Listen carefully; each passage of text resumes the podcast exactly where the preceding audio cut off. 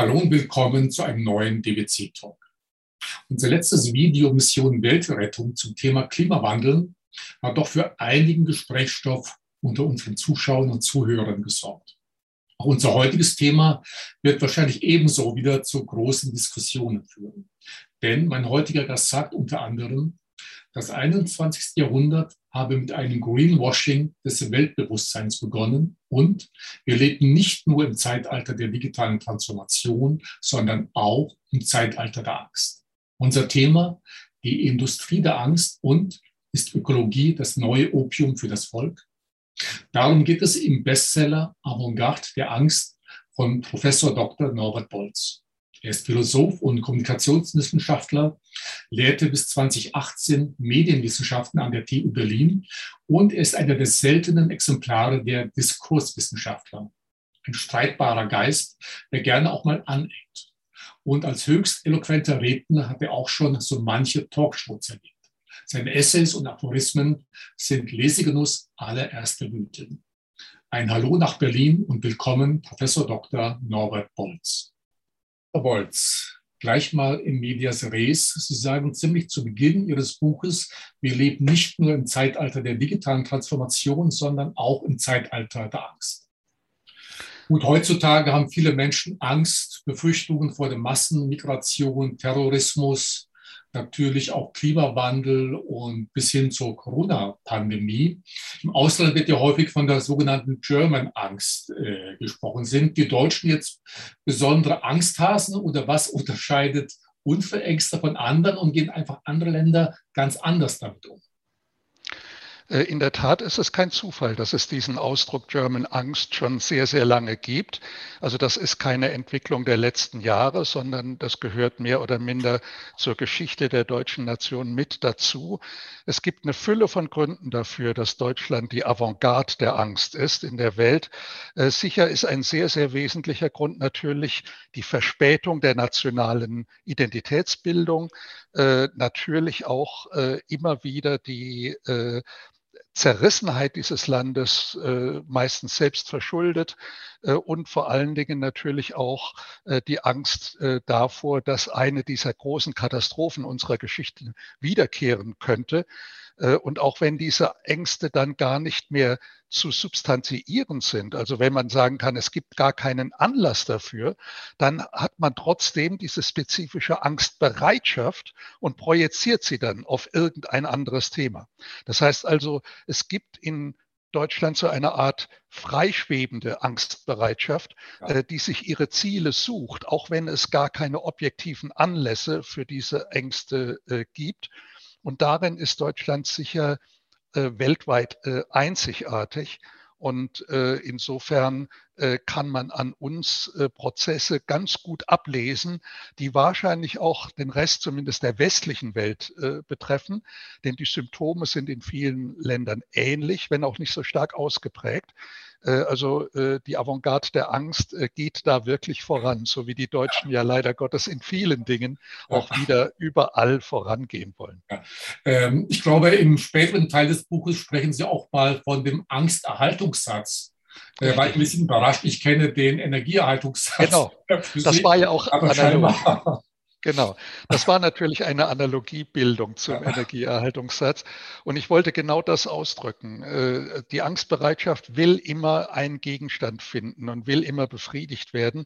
Also die, wenn man so will, die, das Angstlevel bleibt konstant über die Geschichte hinweg. Es findet nur immer wieder andere Anlässe, um einzuhaken. Die Atomangst, ja, die Angst vor dem Atomtod, äh, die liegt längst hinter uns. Das berührt nur noch wenige äh, Menschen. Aber wir haben haben einen absolut äquivalenten Ersatz gefunden mit der Angst vor dem Klimawandel und der äh, Angst vor der Klimakatastrophe, äh, zum Teil auch Angst jetzt vor äh, Pandemien, Epidemien.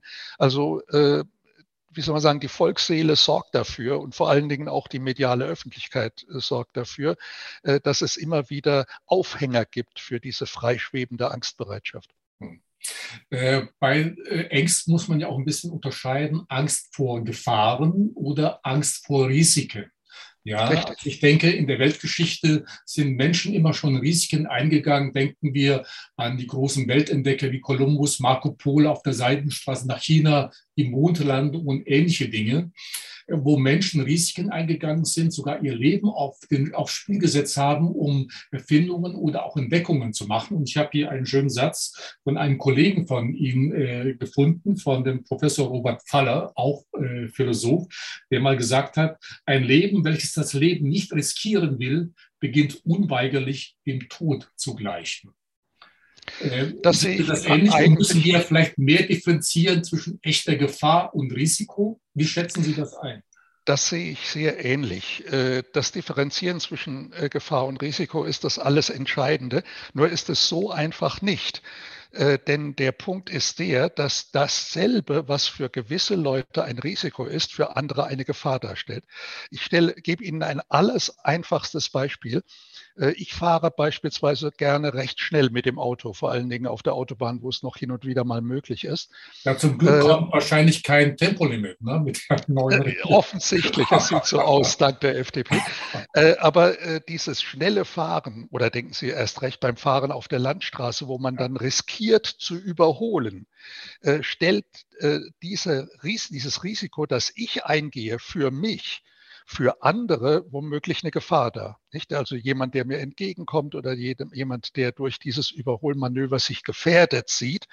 Äh, und so ist es bei vielen Dingen. Denken Sie auch so an so Trivialitäten wie Rauchen. Wir haben uns längst dran gewöhnt, aber äh, Rauchen ist für die Raucher ein Risiko. Die wissen alle, dass damit gewisse Gesundheitsgefährdung äh, verknüpft ist. Das ist aber ein Risiko, das sie bewusst eingehen oder gerne eingehen.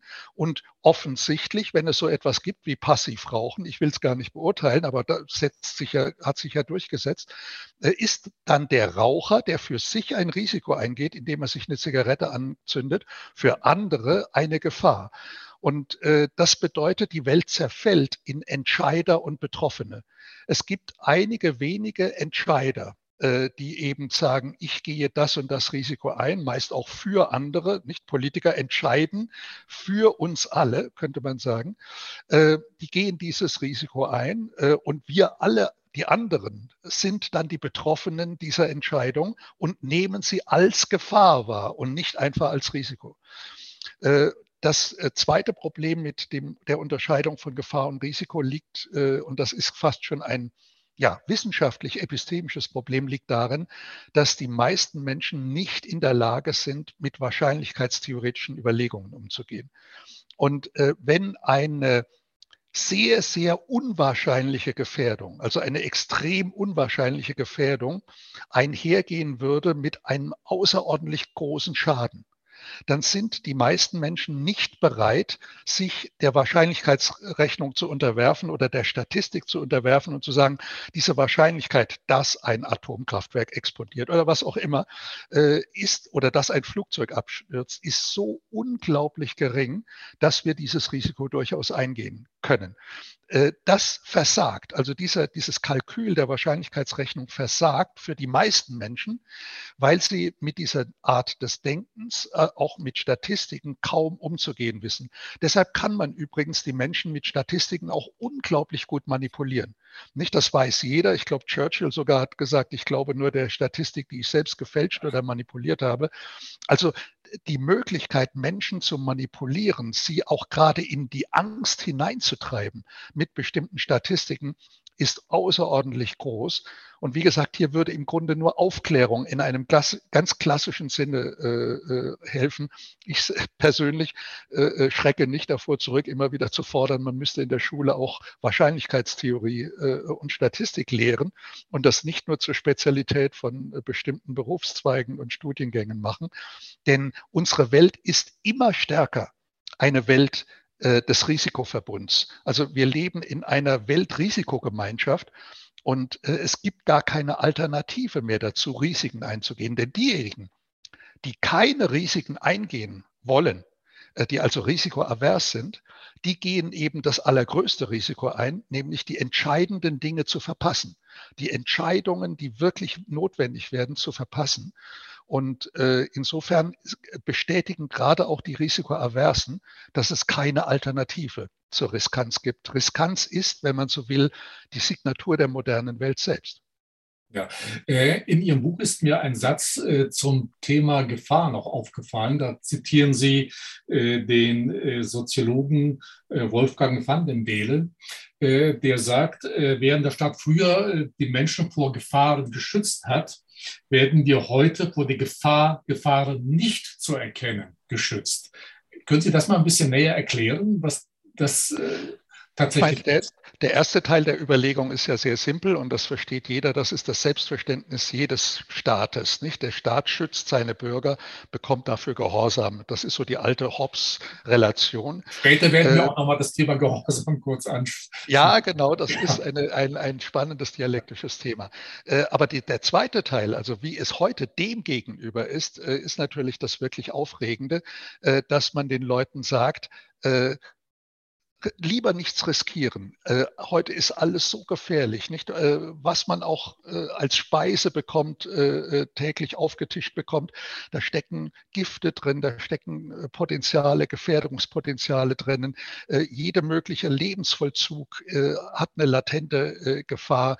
Äh, früher in, in, meiner Jugend war es noch selbstverständlich, dass wir im Rhein schwimmen waren oder dass wir in irgendwelchen Baggerseen schwimmen waren. Heute stehen überall die großen Schilder, Schwimmen verboten, Lebensgefahr, was auch immer.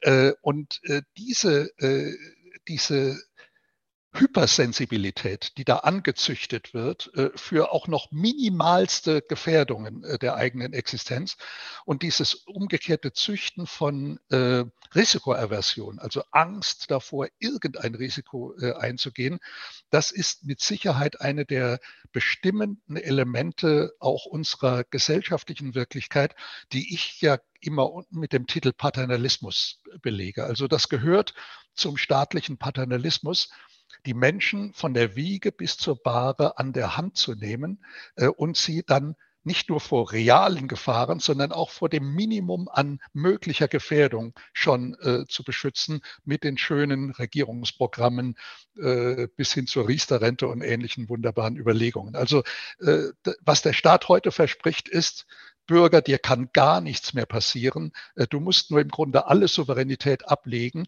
und dich ganz und gar in meine Hand begeben. Äh, der Vaterstaat oder heute müsste man ja eher sagen, die Mutterstaat äh, nimmt dich an der Hand und geleitet dich durch alle Gefahren hindurch.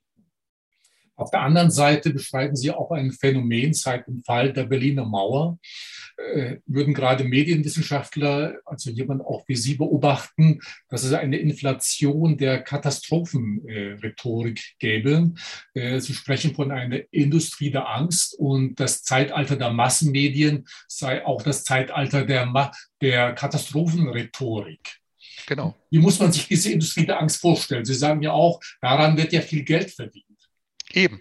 Es ist eine, buchstäblich auch eine Industrie. Also es gibt ja auch eine materiale Sicherheitsindustrie, die gigantische Ausmaße hat. Also jeder, der sich für Computer interessiert, weiß, dass die, der Aufwand für die Sicherung von Computern unendlich viel größer ist als der Aufwand für die Software selbst. Also für, die, für den eigentlichen Funktionszusammenhang eines Computers. Von Computernetzen mal ganz zu schweigen, da ist es noch viel äh, extremer. Das heißt also, der Sicherheitsaufwand wird überall äh, ins Unendliche gesteigert. Aber äh, dass ich diese Markierung gesetzt habe mit dem Fall der Mauer, äh, das hat natürlich äh, äh sehr massive Gründe. Denn äh, mit dem Fall der Mauer hat plötzlich eigentlich eine unendlich optimistische Zeit begonnen. Man könnte sagen, zwischen dem Fall der Mauer, also diesen gut zehn, elf Jahren und 9-11, hatten wir im Grunde eine glückliche Zeit, eine wirklich gute Zeit. Und da gab es dann ein Vakuum der Angst, wenn Sie so wollen. Ja, der, der Angst vor der Sowjetunion, die Angst vor dem Kalten Krieg war plötzlich weg. Das war ja das, was im Grunde alle Menschen vexiert hat bis dahin. Äh, und äh, an die Stelle dessen traten jetzt neue, meistens künstlich genährte äh, Ängste. Denn gerade für die Medien, aber auch für die Politik gibt es gar nichts anderes, was ähnlich gut funktioniert wie Angst. Also Angstmotive, Angstthemen denn dann sind die Leute gelähmt, ja, gelähmt von Angst ja. und vor allen Dingen sind sie unendlich neugierig auf Informationen oder auch auf politische Programme, die versprechen, ihnen diese Angst zu nehmen. Man tut den Journalisten nicht weh, wenn man ihnen äh, nachsagt, dass ihnen nichts Besseres passieren kann als ein Krieg oder ein Skandal oder eine Katastrophe. Ja, das sind die Headlines, die dann gesichert sind auf Monate und Jahre. Denken Sie nur an äh, Trump, der ja ein, ein Glücksfall für die Weltpresse war, für die Weltmedien. Man konnte praktisch buchstäblich jeden Tag irgendetwas Skandalöses oder Katastrophales über ihn äh, berichten. Wie schlimm äh, äh für die Mess äh, Presse, wenn er weg ist. Gott sei Dank sind gleich wieder neue Katastrophen geschehen oder konnte man neue Skandale entdecken. Also äh, die Angst ist etwas, was sowohl die Medien wunderbar ausschlachten können, als auch eben die Sicherheitsindustrie, unmittelbar der Wirtschaft selbst und zum Dritten aber auch der Politiker. Denn für Politiker gibt es gar nichts Besseres als angsterfüllte eine angsterfüllte Bevölkerung. Ja, wie ich gerade schon sagte, diese Paternalist, das paternalistische Angebot, keine Angst, du musst nur zu mir kommen, ich nehme dich an der Hand, ja, tu das, was wir dir sagen, dann kann dir nichts geschehen. Das ist die ideale Voraussetzung. Und äh, wenn wir über Corona-Politik sprechen würden, würden wir das ja auch thematisieren und würden sagen, das war ja eigentlich die goldene Stunde unserer Politiker, der Ausnahmezustand, äh, die weltweite Angst äh, vor der Pandemie, äh, die plötzlich Souveränitäten ermöglicht hat, politische Souveränitäten, die in einer Demokratie eigentlich undenkbar waren bisher. Und äh, das ist wahnsinnig verlockend für Politik. Es ist ein Eldorado für die Medien und es ist ein unglaublich gutes Geschäft auch für die darauf spezialisierte Wirtschaft. Hm. Wir werden später nochmal darüber sprechen, ob die äh, Politik oder auch Medien wirklich Angst für ihre Ziele einsetzen dürfen um, äh, oder Panik machen, um dann ihre Ziele zu erreichen. Aber das lassen Sie uns noch ein bisschen aufheben, Herr Bolz. Sie gehen ja nicht nur mit, äh, mit der Politik, mit Journalisten hart ins Gericht, sondern auch mit der Wissenschaft oder Wissenschaftlerinnen und Wissenschaftlern. Sie sprechen von Gefährdungswissenschaftlern, die eben Gefahrenszenarien erzeugen, um damit eben die Angstindustrie der Medien äh, zu befeuern und ähnliches. Äh, Sie sprechen auch äh, davon, dass es nichts sei gefährlicher für den Geist der Aufklärung als ein Konsens der Wissenschaft. Wie meinen Sie das genau? Also glauben Sie, dass es zu viele Wissenschaftler geben, äh, die sagen, okay, wir folgen jetzt einfach dem Mainstream, das gibt uns auch mehr Aufmerksamkeit, äh, das bringt uns vielleicht auch mehr Geld, finanzielle Vorteile und ähnliches. Also ich will jetzt niemandem etwas unterstellen, aber wenn man die Vokabel gebraucht, Gefälligkeitswissenschaftler, dann geht das ja genau in diese Richtung. Absolut richtig. Ich meine auch genau das. Ja. Und äh, das kann ich im Einzelfall äh, den, den, jeweiligen Wissenschaftlern gar nicht allzu übel nehmen. Äh, denn wenn ich mich in die Lage versetze, sagen wir mal, eines 35-Jährigen, der gerade am Beginn seiner Karriere äh, steht an, der, an, einer Universität, äh, dann äh, hat er in der Tat die große Aufgabe, Drittmittel zu bekommen. Er hat die große Aufgabe, sich in der Kultur der Political Correctness so zu verhalten, dass er nicht untergeht oder dass er nicht aussortiert äh, wird. Und das zwingt äh, die Wissenschaftler in einem, glaube ich, für bisherige Verhältnisse ungekannten Maße zum Konformismus.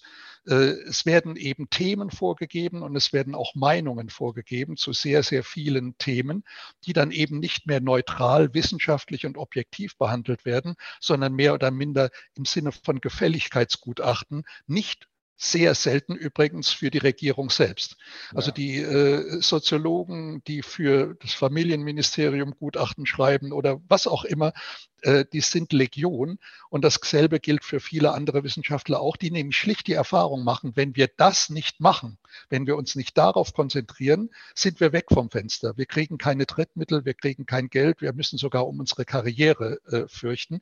Und äh, das äh, bemerkt man als äh, junger Wissenschaftler sehr, sehr schnell und überlegt sich dann, ja, wenn ich jetzt einen Forschungsantrag stelle, äh, habe ich da eine Chance, wenn ich nicht Gendern reinbringe, um mal ein klassisches Beispiel zu bringen, das aber nicht beliebig ist. Äh, ja, ich würde sagen, ohne Gendern hat man keine Chance oder so gut ja. wie keine. Und äh, wie ich mir von vielen Wissenschaftlern mittlerweile habe sagen lassen, ist auch meine Resthoffnung vielleicht sogar illusorisch. Ich hatte immer die Hoffnung, na gut, die Geisteswissenschaften sind verloren, vergessen wir sie, aber die berühmten MINT-Fächer, also ja. Naturwissenschaften, Informatik, Technik, Mathematik, die sind immun gegen diesen Wahnsinn. Äh, ich habe mir jetzt vielfach schon von betroffenen Wissenschaftlern sagen lassen, dass es selbst dort nicht so ist. Und äh, das ist eine außerordentlich bedenkliche Entwicklung. Wie gesagt, ich mache individuell niemandem einen Vorwurf. Mhm. Diese Menschen müssen für ihre Familie sorgen, müssen Karriere machen und sehen einfach, was geht und was nicht äh, geht. Das Schlimme ist, dass die Kultur, unsere äh, offizielle Kultur sie dazu zwingt, also zu diesen Anpassungsmusterleistungen äh, zwingt. Und das ist eine ernste Gefahr für unsere Wissenschaftskultur. Hm. Äh, brauchen wir dann im Grunde mehr Zweifler? Ich meine, man hat jetzt in der Corona-Zeit gesehen, äh, Zweifler sind, äh, ich will nicht übertreiben, aber nicht immer gewünscht, äh, gerade in Deutschland sehr auffällig. Also wir sind ja nah in Österreich und haben auch in Österreich ja äh, ein Büro. Da gibt es einen Sender, Servus TV. Mhm. Da wurden es sehr viel häufiger. Da gab es sogar mal im letzten Jahr eine regelmäßige sonntägliche Sendung, Corona-Stammtisch oder etwas ähnliches, ich weiß nicht mehr wie genau. Mhm. Aber man hatte immer Wissenschaftler oder andere Persönlichkeiten dabei, die gesagt haben, okay, Corona ist wirklich etwas ganz, ganz Schlimmes und, und, und, was es ja zweifelsohne ist. Aber es gab genauso Personen, Wissenschaftler, die gesagt haben, okay, äh, man muss es vielleicht auch ein bisschen differenzierter betrachten. Und das fehlt doch ein bisschen bei uns, dass man äh, ja im Grunde nicht mehr so seine Meinung äußern kann, dass Zweifler eigentlich nicht mehr gefragt sind, wird einfach gesagt, okay, die Wissenschaft hat recht Häufig ist es natürlich auch so, aber brauchen wir nicht auch wieder mehr Toleranz zu sagen, okay, es gibt auch andere Meinungen und man sollte sich zumindest mal diese Meinungen anhören. So ist es. Äh, ich teile übrigens Ihre Einschätzung, äh, was äh, Servus TV betrifft, vor allen Dingen diesen Hangar 7 mit Fleischhacker. Genau, das ja. ist wirklich eine tolle Sendung. Die ist einfach deshalb toll, weil sie im klassischen Sinne kontrovers ist. Also man, äh, die sind klug genug, immer beide Seiten oder mehrere Seiten einzuschlagen, die dann auch sich tatsächlich echt streiten in dieser Veranstaltung, so wie es eigentlich sein müsste, wie ja. eine Talkshow auch tatsächlich aussehen sollte. Und Sie haben vollkommen recht, dass es natürlich ein Debakel ist, eine Katastrophe ist, wenn die äh, Wissenschaft glaubt, sie müsse auf Konsens abstellen. Das Gegenteil ist wahr. Dissens bringt die Wissenschaft äh, voran. Äh, die abweichende Meinung, die abweichende Überlegung, die abweichende Hypothese, äh, nichts ist katastrophaler als die Entropie eines Konsenses. Äh, dieser, dieser Begriff äh, Konsens, der durch vor allen Dingen in Deutschland durch Habermas so unglaublich populär äh, gemacht worden ist, ist im Grunde ein Totschlagbegriff. Der zerstört alle Potenziale, die wir haben an freiem wissenschaftlichem Denken. Und ich meine da nicht etwa nur Philosophie oder äh, Geisteswissenschaft. Auch für das, das Thema Innovation ist sowas ja. So ist es. Genau, Sie sagen, das ist der Punkt. Innovation kann nur durch Dissens äh, entstehen. Also ein, ich will mich nicht anmaßen, Wirtschaftler, äh, Wirtschaftswissenschaften auch noch zu betreiben, aber wenn ich etwas von einem Unternehmer verstehe, dann ist der Unternehmer im schumpeterschen Sinn derjenige, der den Mut hat, etwas gegen den Strich der allgemeinen Meinung und der allgemeinen Auffassung über den Stand der Dinge durchzusetzen. Der sagt, dass ich mache mein Ding, ich bin überzeugt von meiner Idee, ich bringe das auf den Markt. Und äh, genauso müsste es, und erst recht müsste es bei den Wissenschaften sein, die Wissenschaftler, die ja eigentlich wenn sie nicht erpresst werden und wenn sie nicht buchstäblich gequält werden, die Freiheit hätten, frei zu denken. Das ist der, der Grundgedanke. Und Liberalität ist gebunden an den Dissens wie an nichts anderes. Der große John Stuart Mill, der das einschlägige Buch On Liberty über Freiheit geschrieben hat, hat sogar mal gesagt, und das fand ich immer wunderbar, wenn es in einer Gesellschaft auch nur einen einzigen Menschen gibt, der zu einem Thema eine abweichende Meinung hat, dann sollte die Gesellschaft ein eminentes Interesse daran haben, den zu hören, diesen einen. Entweder er hat recht, dann wäre das eine Erlösung für die Gesellschaft, oder er irrt sich und dann kann die Gesellschaft wunderbar zeigen, wie hervorragend sie argumentieren kann, indem sie ihn widerlegt. Und äh, daran hat heute offenbar kein Mensch mehr Interesse. Also kein Mensch hat mehr Interesse dran, abweichende Meinungen zu bestreiten, sie argumentativ zu widerlegen, um dadurch auch die eigene Meinung wirklich plausibel und überzeugend zu machen, sondern im Gegenteil dazu wird abgekanzelt, die Leute werden als moralisch verwerflich dargestellt oder als dumm und unfähig. Und das ist natürlich die Vergiftung der Wissenschaftskultur selbst. Also wir waren, denke ich, selten im 20. Jahrhundert weiter von den Idealen der Aufklärung entfernt als heute Anfang des 21. Jahrhunderts. Holz, ähm, man könnte natürlich all das, was Sie gerade auch gesagt haben, auf das Thema Ökologie ummünzen äh, und so weiter, äh, wobei es nicht darum geht, den Klimawandel zu leugnen. Ich denke, das tut weltweit tut niemand. kein Mensch äh, mehr, den haben wir und der ist schlimm äh, genug.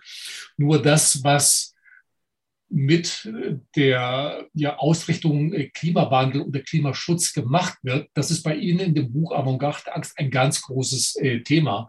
Und Sie sagen ja auch gleich zu Beginn in Ihrem Buch, das 21. Jahrhundert habe mit einem Greenwashing des Weltbewusstseins äh, begonnen.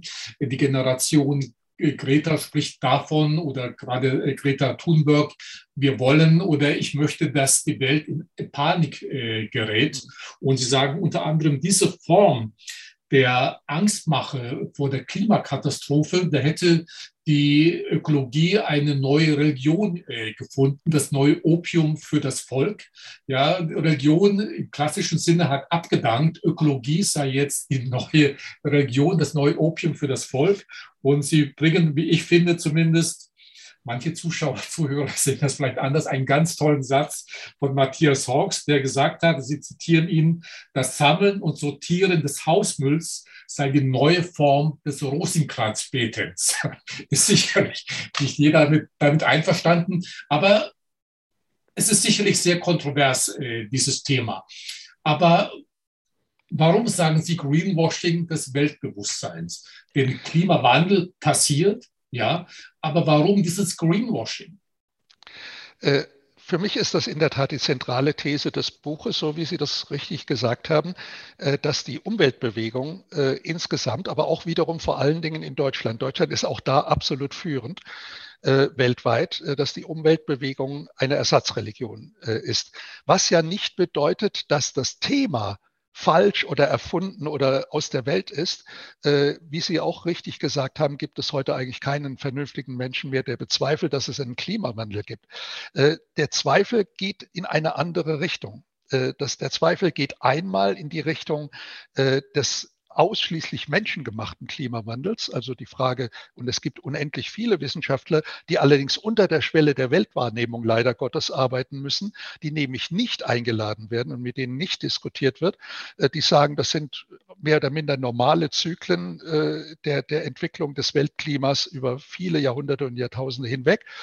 Ich kann es nicht beurteilen. Ich bin kein äh, Klimawissenschaftler. Ich nehme nur wahr, es gibt diese Stimmen und sie werden totgeschwiegen und sie werden nicht diskutiert. Und der zweite Punkt ist der, äh, wie geht man mit dem Problem um? Äh, wir akzeptieren äh, einfach mal, dass das Problem so ist, wie es sich äh, im Augenblick darstellt, dass dieser Klimawandel äh, tatsächlich stattfindet. Und die Frage ist, wie reagiert man darauf? Und die Reaktion, die uns angeboten wird, von den Grünen, von den Umweltaktivisten, ist eigentlich die Reaktion der Askese. Steigt aus, hört auf, äh, macht das nicht, macht das nicht. Äh, ich würde sagen, das ist mehr oder minder ein Verrat an der Neuzeit. Denn das Grandiose an der Neuzeit, vor allen Dingen an der Moderne, seit äh, die, dem 19. Jahrhundert, ist eigentlich, dass wir mit den großen Problemen der Welt und vor allen Dingen mit den Problemen, die Natur uns gestellt hat, mit unserer überragenden Fähigkeit der technischen Innovation umgegangen sind. Und das ist das, was ich persönlich am meisten beklage, gerade auch bei der jungen Generation, dass es überhaupt kein Selbstbewusstsein mehr gibt, kein Vertrauen mehr in die unglaublichen Fähigkeiten, die unsere Ingenieure und Techniker jetzt schon über Jahrhunderte hin äh, hm. gebracht haben. Also ich sehe natürlich die, den Klimawandel als großes Problem. Aber ich würde sagen, die Antwort auf den Klimawandel, gerade denn dann auch, wenn er eine Folge der Technik sein sollte, äh, kann nur eine technische Antwort sein. Und diese Antwort sehe ich so gut wie nirgendwo äh, verbreitet. Stattdessen pflastert man uns äh, die Landschaft zu mit irgendwelchen Windrädern, äh, die dann am Ende doch nicht die ausreichende Energie produzieren.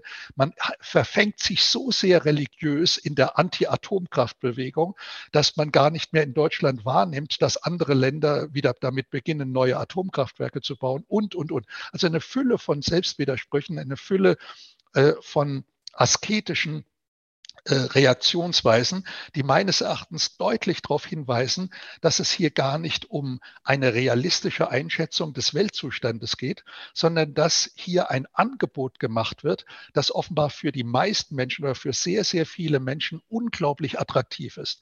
Und das ist eben ein religiöses Angebot. Man verspricht nicht mehr das Heil, wie früher die Religionen, sondern man droht mit dem absoluten Unheil und verspricht jetzt den Menschen, du selber du, dir du jetzt noch zu Hause sitzt und ängstlich bist, du kannst etwas tun, um die Welt im letzten Augenblick zu retten, indem du nämlich genau das Programm der Grünen äh, verfolgst und genau ihre Lebensweise äh, praktizierst. Also das absolute Unheil droht, die Katastrophe. Sie ist aber noch abzuwenden. Wir haben das entscheidende äh, Lebensprogramm, mit dem wir das äh, tun können. Und das resultiert dann wie immer bei Religionen in sehr pedantischen Ritualen. Und das meinte Matthias Hawks. Es geht um den Ritualaspekt ja, des Rosenkranzbetens. Äh, man tut das, man tut das, diesen kleinen Handgriff, man kauft das, aber das nicht mehr. Man kauft bei dieser Firma, aber nicht mehr bei der. Greenwashing äh, und glaubt damit ernsthaft äh, aus dem Herzen Europas heraus die ganze Welt retten zu können. Äh, das kann man, glaube ich, nur durch religiöses Bewusstsein äh, erzeugen, dass da geweckt wird oder dass da gefördert äh, wird. Das hat weder was mit Wissenschaft zu tun noch mit Politik. Gut, da gäbe es jetzt sicherlich einige unserer Zuschauer oder einige meiner Videogäste, die ich schon hatte, auch Wissenschaft und ähnliches, die da gegen einiges sagen würden. Äh, lieber Herr Bolz, aber da können wir jetzt nicht im Einzelnen drauf eingehen. Es geht hier primär um die Dinge, wie Sie sie beurteilen. Und dass es da kontroverse Meinungen gibt, Auseinandersetzungen, das ist wichtig. Aber ich glaube, umso wichtiger in der heutigen Zeit dass man mal beide Seiten hört und so dass sich der Einzelne tatsächlich mal ein Bild machen kann, zu sagen, okay, es gibt auch noch andere äh, Möglichkeiten.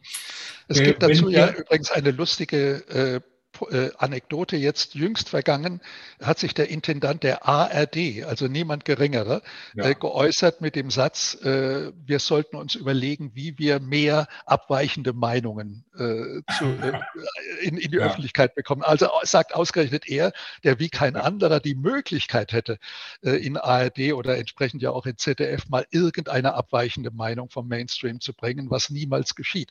Also das ist in der Tat das Kernproblem und man kann ein bisschen bisschen hoffen, dass das allmählich auch in die Bewusstseine eindringt. Also dass es ohne Widerspruch, ohne Dissens, ohne abweichende Meinung, ohne Häresie, ohne Nonkonformismus einfach nicht geht.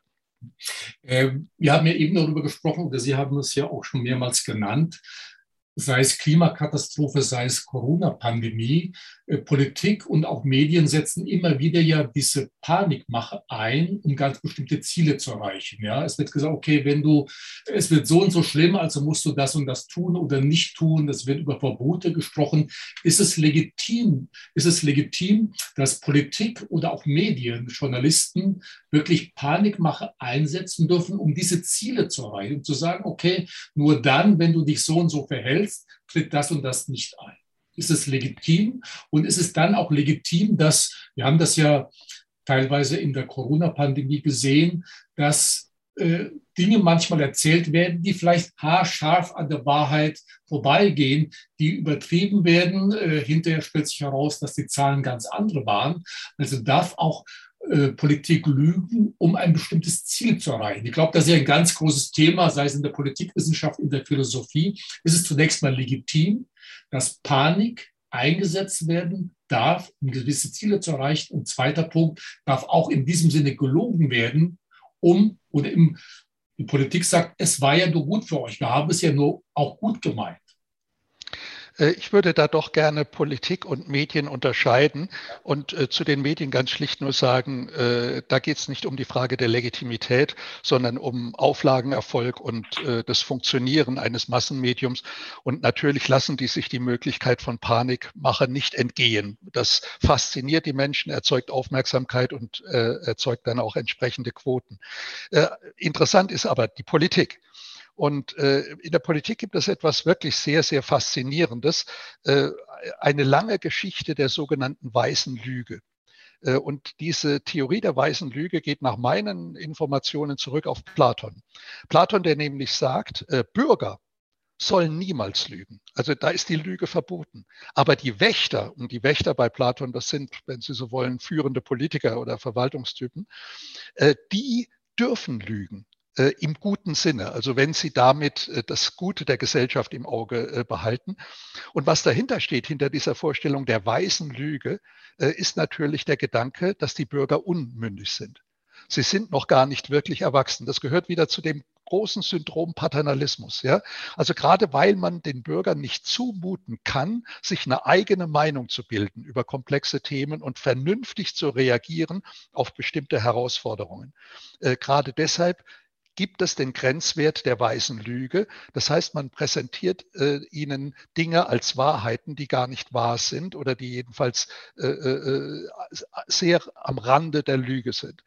Äh, ich habe das an einem wunderbaren Beispiel mal äh, äh, beobachten können, schon vor einigen Jahren, als der Guardian, und der Guardian ist ja sowas wie die linke. Vorzeigezeitung äh, Englands und nicht nur Englands, als der Guardian einen Artikel brachte angesichts noch der AIDS-Krise, also es liegt sehr lange zurück, und da schrieb der Reporter, Government lied and I am glad. Also auf Deutsch, die Regierung hat gelogen und ich freue mich darüber.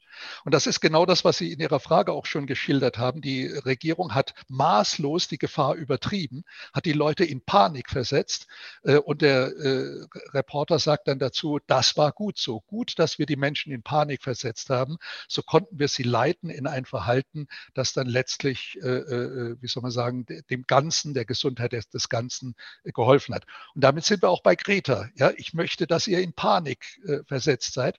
Und das bedeutet ja, ich möchte, dass ihr nicht selber denkt. Denn wer in Panik versetzt ist, kann nicht mehr denken. Ja, er kann im Grunde nur noch wie ein in die Ecke getriebenes Tier reagieren, wie eine Ratte, die in ihrer Ecke ist. Und äh, dann ist man natürlich hoffnungslos und alternativlos ausgeliefert dem, was die Mächtigen verordnen. Äh, Schlimmer geht's eigentlich nicht, nicht. Also äh, wenn jemand sagt, ich will, dass ihr in Panik verfallt, äh, dann bedeutet das, ich will, dass ihr die Reste von Vernunft aufgebt, die Reste von Selbstdenken und Selbstentscheiden aufgebt und euch ganz in die Hand der Regierung begebt. Herr Bolz, das Phänomen der Angst äh, berührt ja noch zwei andere äh, Begriffe, denn äh, wenn Menschen ja, in Angst geraten oder Angst vor Panik äh, haben, dann gehorchen sie ja eher. Ja, sind sie folgsamer, das lernen wir schon als Kinder. Äh, mach das und das nicht, wenn das und das passiert, du musst gehorchen, nur dann passiert dir nichts äh, und dergleichen mehr. Und äh, der Punkt Gehorsam ist ja irgendwo in unserer Kultur ganz tief drin. Also wir sind ja so aufgewachsen, so äh, groß geworden. Äh, auf der anderen Seite muss man natürlich auch fragen, wir kennen das Phänomen des zivilen Ungehorsams. Hm. Zu dem äh, komme ich gleich noch, ob es nicht wichtig ist, wenn es schon dass man nicht aufbegehrt, ein bisschen zu sagen, okay, ich folge nicht immer diesen Panikmachern, diesen Angstmachern. Denn beispielsweise hat der große Psychoanalytiker, der ja vor wenigen Jahren gestorben ist, Arno Grün, äh, mal gesagt, die Kultur des Gehorsams könne entmenschlichen und führe eher zum Niedergang äh, der Menschheit. Es ist also wichtig, tatsächlich auch mal diesen zivilen Ungehorsam äh, zu zeigen. Sie kennen den äh, Philosophen Henry David Thoreau, ein, äh, ich glaube, der war Sekretär von äh, Emerson. Emerson, ja. Äh, genau. Emerson gewesen, der ja das Büchlein geschrieben hat, die Pflicht zum Ungehorsam gegenüber ja. dem Staat. Es ist ja eine Ikone für Gandhi, Martin Luther King gewesen, also eine Ikone für den zivilen Ungehorsam schlechthin. Aber gibt es nicht Situationen, wo Menschen wirklich sagen müssen, tatsächlich Widerstand leisten. Arno Grün spricht vom Widerstand äh, generell wieder den Gehorsam, dass es Situationen gibt, wo man einfach aufbegehren muss und sagen muss, okay, da gehorche ich nicht, ich gehe einen anderen Weg. Hm. Sie haben vollkommen recht, das ist der springende Punkt heute. Ich glaube auch, es geht bei uns gar nicht um äh, wissenschaftliche Fragen oder äh, äh, um Fragen der Erkenntnis, äh, sondern es geht um die Frage des Muts. Äh, hat man den Mut, äh, selber zu denken. Das ist ja fast schon die Definition von Aufklärung bei Kant, die klassische Definition, die, der Mut, selber zu denken. Ähm, hat man diesen Mut? Äh, hat man den Mut, was fast noch mehr Mut erfordert, äh, eine abweichende Meinung angesichts der, des Mainstreams zu äußern? Äh, in, in einem ganz simplen Sinne, Sie sind umringt, mir ging es vor zwei Tagen so, äh, von äh, alten Bekannten, die eine ganz, ganz andere Meinung hatten als ich. Und ich habe selbst in meinem hohen Alter gespürt, wie schwierig es war für mich, also mich selbst zu überwinden, zu sagen, nein, ich stimme euch nicht zu, ich kann euch da nicht folgen, ich sehe das vollkommen anders. Das, dazu braucht man viel Kraft und dazu braucht man viel Mut. Und ich glaube, das ist ein entscheidender Punkt. Ziviler Ungehorsam äh, hat ja sehr, sehr viele Formen. Und wenn man an Martin Luther King denkt, und so, also denkt man an Demonstrationen, man denkt an Verweigerungshaltungen, vielleicht auch zivilen Ungehorsam im Sinne von gewissen kleinen Gesetzesbrüchen und ähnlichem mehr. Ich würde sagen, es heutzutage genügt es fast auf den Kern des zivilen Ungehorsams äh, zu kommen, nämlich auf die Kraft, selbstständig zu denken und sich nicht äh, vorsagen zu lassen oder zwingen zu lassen, Dinge zu denken, die man eigentlich gar nicht meint oder Dinge zu sagen, die man gar nicht meint. Das ist ja in vielen psychologischen Experimenten vor Jahrzehnten schon gut ja. untersucht äh, worden, wie schwierig das äh, ist, wie schwierig auszubrechen auch aus der Schweigespirale, von der Nölle Neumann so, äh, mal so schön gesprochen hat. Aber ich glaube, das ist der Kern des Problems. Äh, können wir unsere eigenen Kinder zu diesem Mut erziehen? Können wir den motivieren? Können wir uns selber ermannen? Ich freue nicht dieses Wort. Äh, können wir uns selber ermannen zu sagen, nein, wenn, auch wenn alle um dich herum totalen Blödsinn reden, nach deiner eigenen Auffassung, äh, stimme nicht zu, kusche nicht, sondern sag, dass du das falsch findest.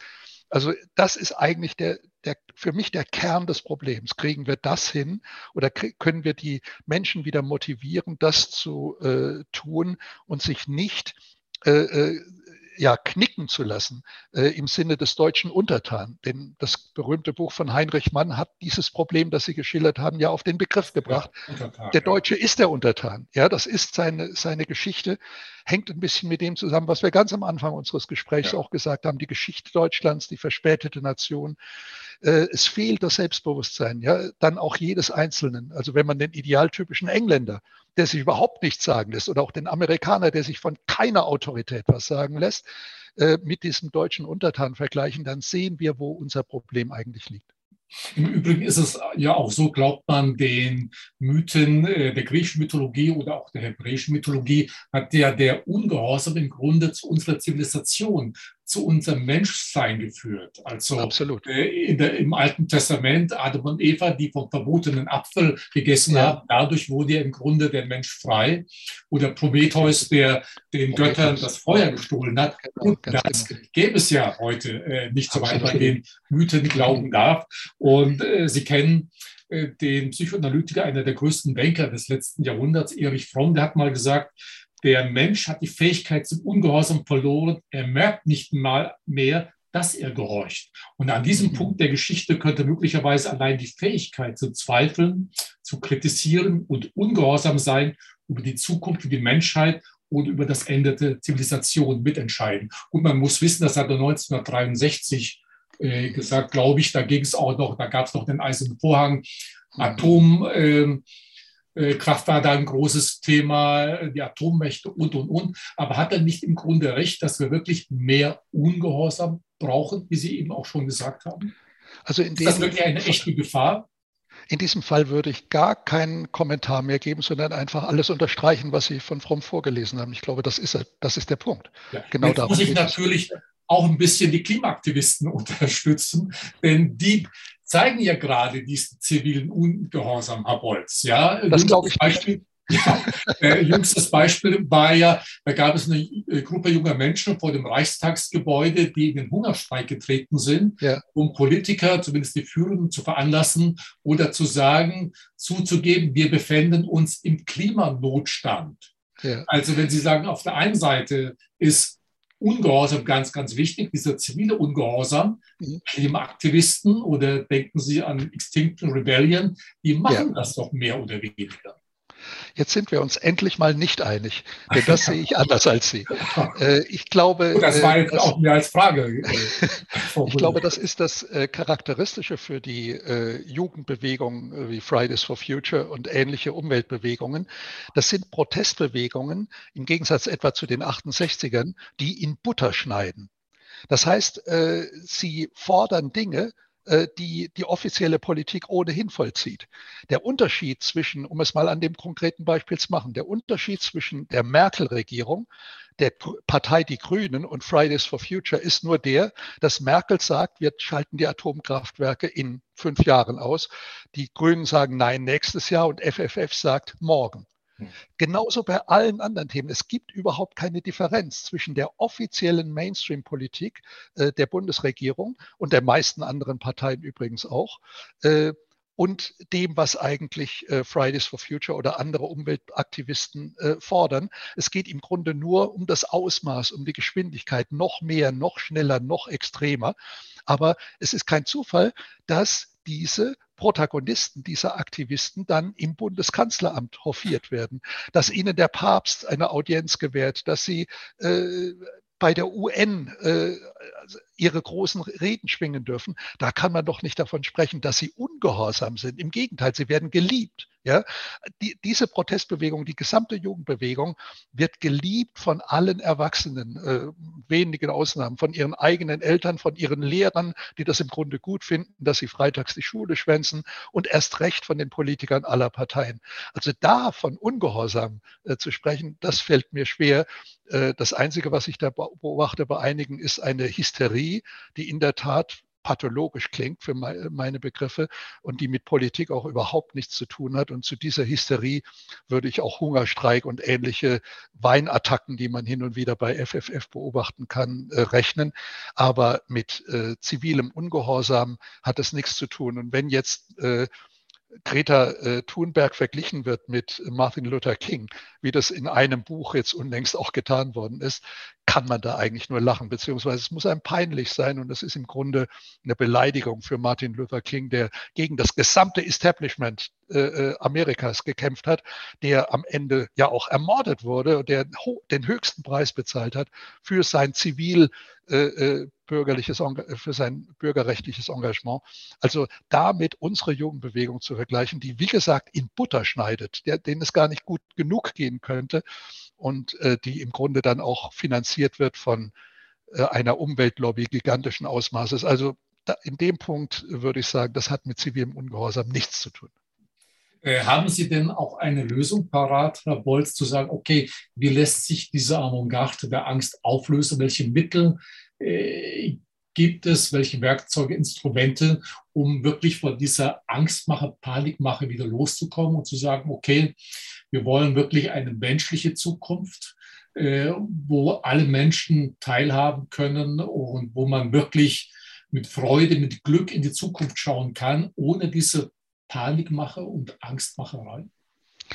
Äh, ich muss gestehen, dass mir äh, ein Patentrezept fehlt, um das Problem zu lösen. Äh, die Hoffnung, die ich habe, ist ganz einfach die, dass die intelligenten Grünen und die intelligenten Linken, die es gibt, irgendwann mal sagen, dieser ganze woke Unsinn, diese ganze Hysterie, das hat mit uns nichts zu tun.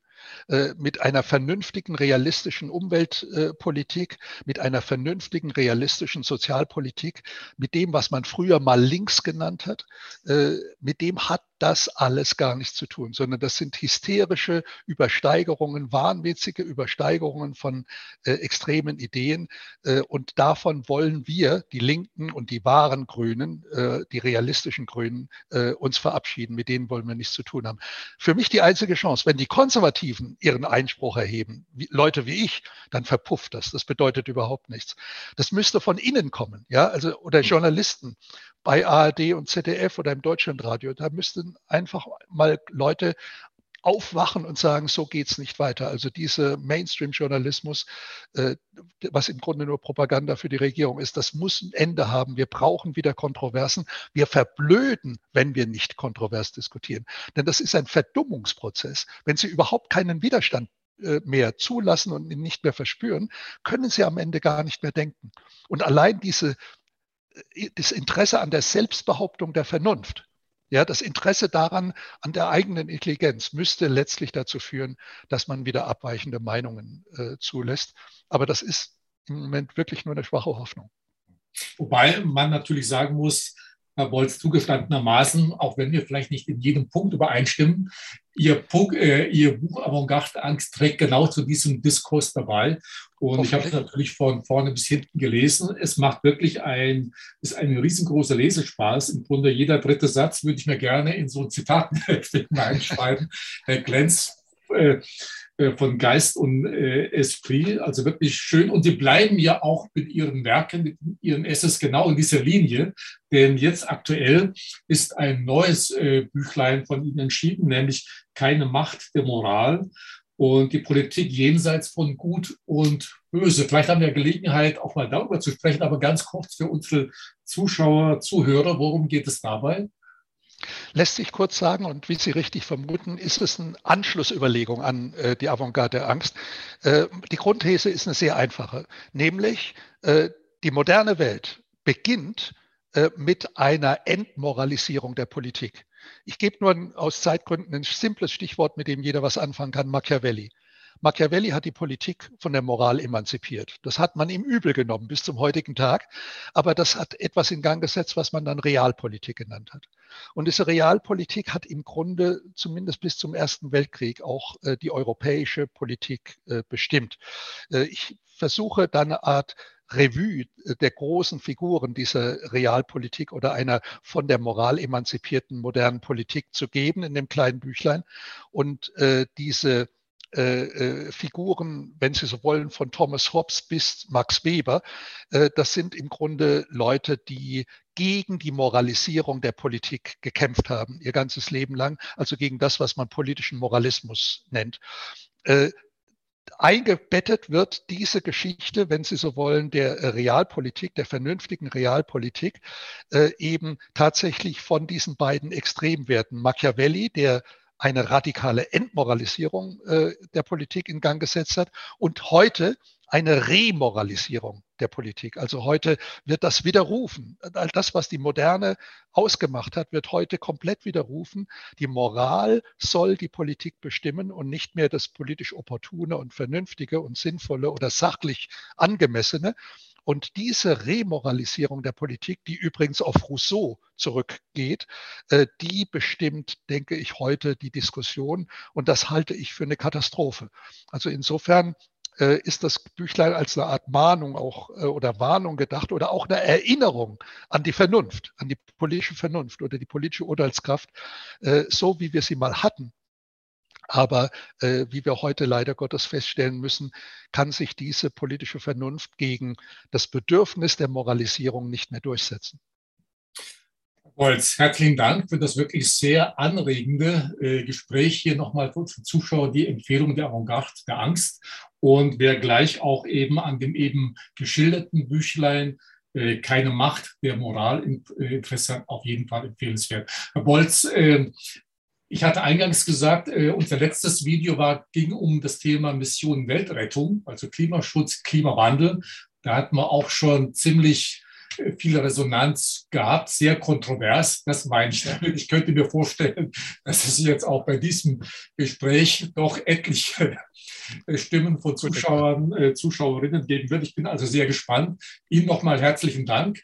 Und liebe Zuschauer, Zuschauerinnen, mehr Informationen wie gewohnt zu den beiden Büchern von Professor Dr. Norbert Bolz und zum Thema insgesamt wie gewohnt auf unserer Website. Herzlichen Dank fürs Zuschauen und Zuhören.